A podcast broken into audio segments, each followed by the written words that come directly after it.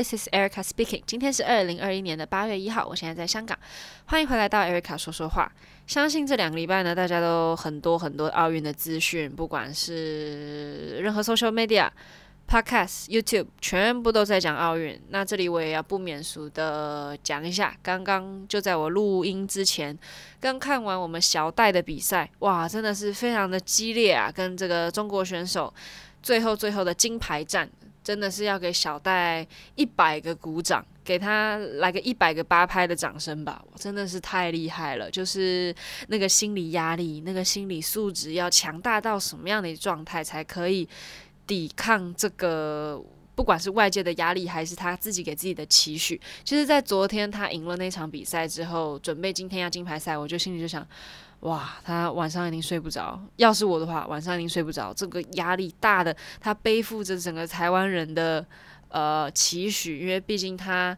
是小戴啊，他是小戴啊，大家肯定会期许他第一名，第一名这样子。这个压力巨大无比，就是我没有办法想象，假如有一天我背着这样全国的压力去比赛。我觉得我在上场之前就崩溃了，就是像前几天，其实有个新闻是美国的一个体操选手，他在比赛之前，他。呃，决定退出，因为心理上的不不适不舒服。我觉得这也非常非常勇敢，因为他也算是一个很有名的体操选手，也一样背负着大家的期许。那你突然说，你也不是说什么身体受伤，是一个非常明显的外伤啊，或者是你什么骨头怎么了啊，是心理上的问题。我觉得是非常需要勇气去提出来的。那小戴真的是辛苦你了，敬你一杯啤酒。虽然我喝的不是台湾啤酒，呃，阿萨希，阿萨希。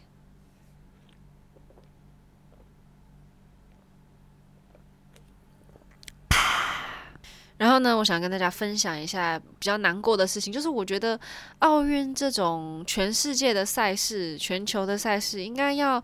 更容易可以看到。更容易可以看到转播，而不是因为一些转播权的关系，什么只有这个平台可以看呐、然后这个比赛只有这个平台转播，但是这个平台又不是在全世界都可以下载到啊。我觉得这件事情非常的让我 失望，就是很多台湾的赛事，因为我不只是想要看那些什么金牌赛、什么四强赛，那些分分组的赛有台湾的选手，那我也想要看呐、可是就会因为一些地区的关系，然后看不到。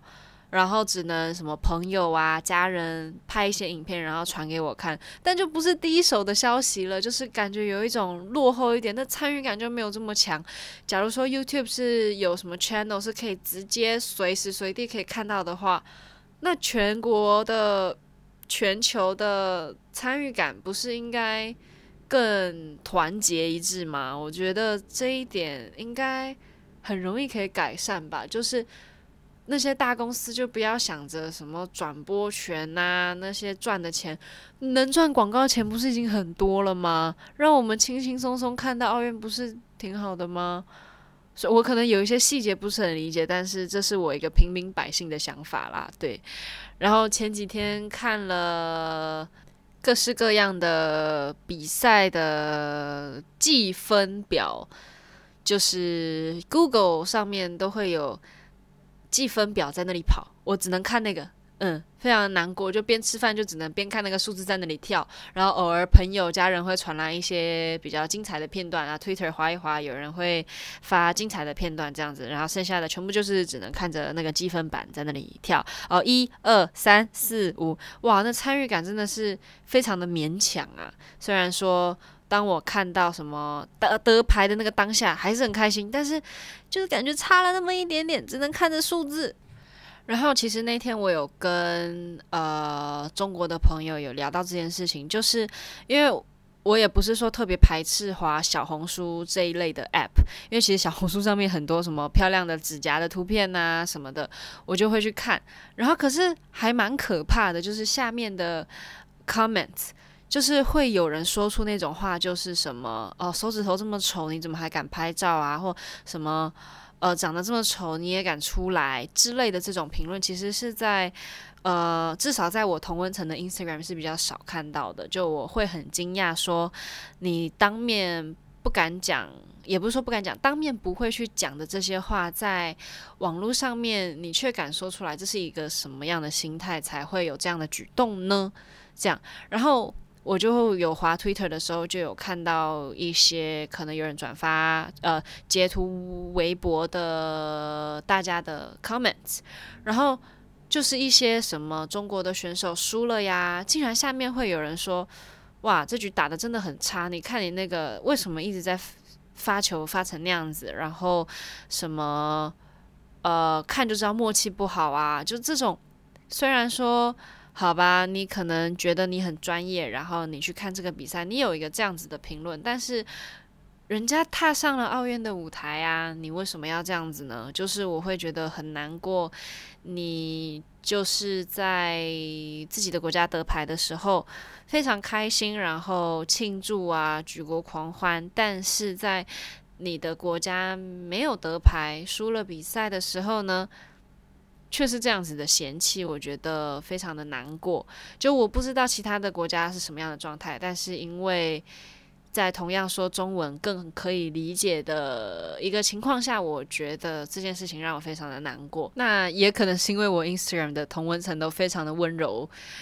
所以看到这些比较让我惊讶的东西会更加的惊讶。所以呢，还是希望大家。可以继续保持一颗善良温柔的心去看接下来的比赛喽。那我现在想要跟大家分享一下我们排爱丽丝的一些过程。因为我们这一次排爱丽丝呢，应该算是第三次排。因为第一次呢，我们是在文化中心演了，然后也去了元朗的剧院演了之后呢，再隔了一年还两年，我们就去了台湾演爱丽丝嘛。然后接下来应该就是第三次。然后虽然这次也就在文化中心演一周，但是我们准备的时间非常非常的短，就只有三周的时间。上礼拜。这礼拜，然后下礼拜之后呢，再下一周我们就要进剧院了。然后排练的方式，因为是我们已经跳过的舞剧，所以就是用影片看着学，然后学了动作之后再 coach 这样。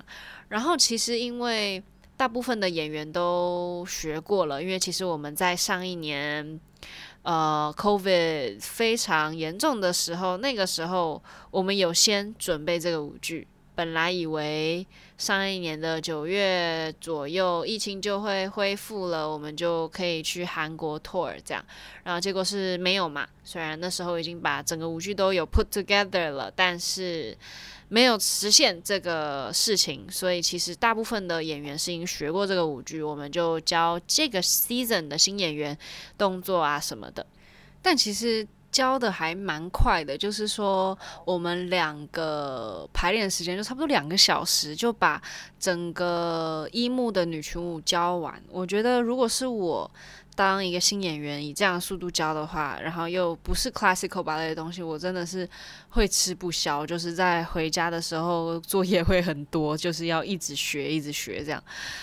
所以说也是辛苦大家了，就是三个礼拜之内要把整个芭蕾拼凑起来，真的不是对新演员容易的事情，但就很幸运啦，就我们跳过这些东西不会这么的累，然后因为也不是我们跳过 Septim 最累的东西嘛，所以就这样咯。希望我们上台可以顺利，然后没有啦，还没上台，这一周要先把。所有东西交完，所有东西连完了之后呢，我也会再跟大家分享一下我们的进度，然后在下一周就进台啦。希望大家可以进到剧场，好好享受我们的演出，因为好像也已经是卖完的状态。然后星期四有加开一场，所以说大家想要的话，现在赶快去看一看，看看有还有没有票这样子。然后那就今天先差不多到这里。希望大家有个美好的一天，美好的一周。那就 Good morning, Good afternoon, Good night. I will see you next week. Bye. Thank you.